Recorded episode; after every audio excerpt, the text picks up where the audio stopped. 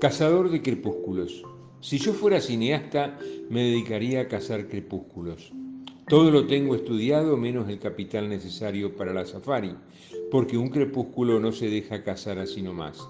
Quiero decir que a veces empieza poquita cosa y justo cuando se la abandona le salen todas las plumas, o inversamente es un despilfarro cromático y de golpe se nos queda como un loro enjabonado. Y en los dos casos se supone una cámara con buena película de color, gastos de viaje y pernotaciones previas, vigilancia del cielo y elección del horizonte más propicio, cosas nada baratas. De todas maneras, creo que si fuera cineasta me las arreglaría para cazar crepúsculos, en realidad un solo crepúsculo. Pero para llegar al crepúsculo definitivo tendría que filmar 40 o 50 porque si fuera cineasta tendría las mismas exigencias que con la palabra, las mujeres o la geopolítica. No es así, y me consuelo imaginando el crepúsculo ya casado, durmiendo en su larguísima espiral enlatada. Mi plan no solamente la casa, sino la restitución del crepúsculo a, mis semejantes que poco saben de ellos.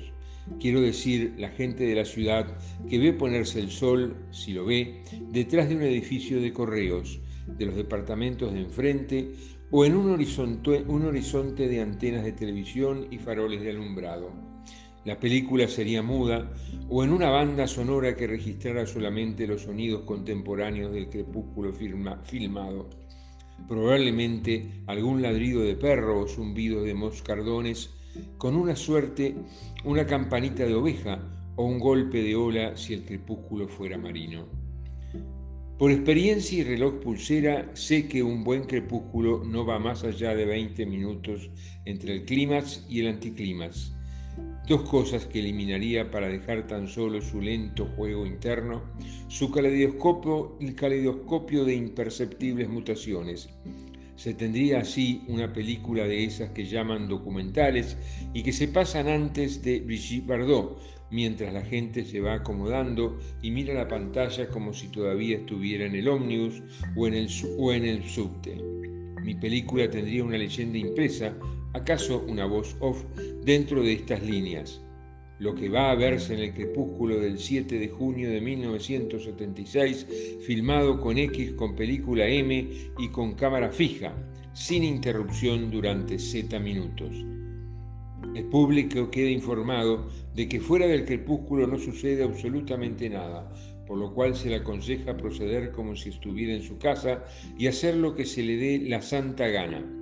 Por ejemplo, mirar el crepúsculo, darle la espalda, hablar con los demás, pasearse, etc. Lamentamos no poder sugerirle que fume, cosa siempre tan hermosa a la hora del crepúsculo, pero las condiciones medievales de la sala cinematográfica requieren, como se sabe, la prohibición de este excelente hábito. En cambio, no está vedado tomarse un buen trago del fresquito del bolsillo que el distribuidor de la película verde en el foyer. Imposible predecir el destino de mi película. La gente va, al cine para olvidarse de sí misma, y un crepúsculo tiende precisamente a lo contrario. Es la hora en que acaso nos vemos un poco más al desnudo. A mí en todo caso me pasa, y es penoso y útil. Tal vez otros también aprovechen, nunca se sabe.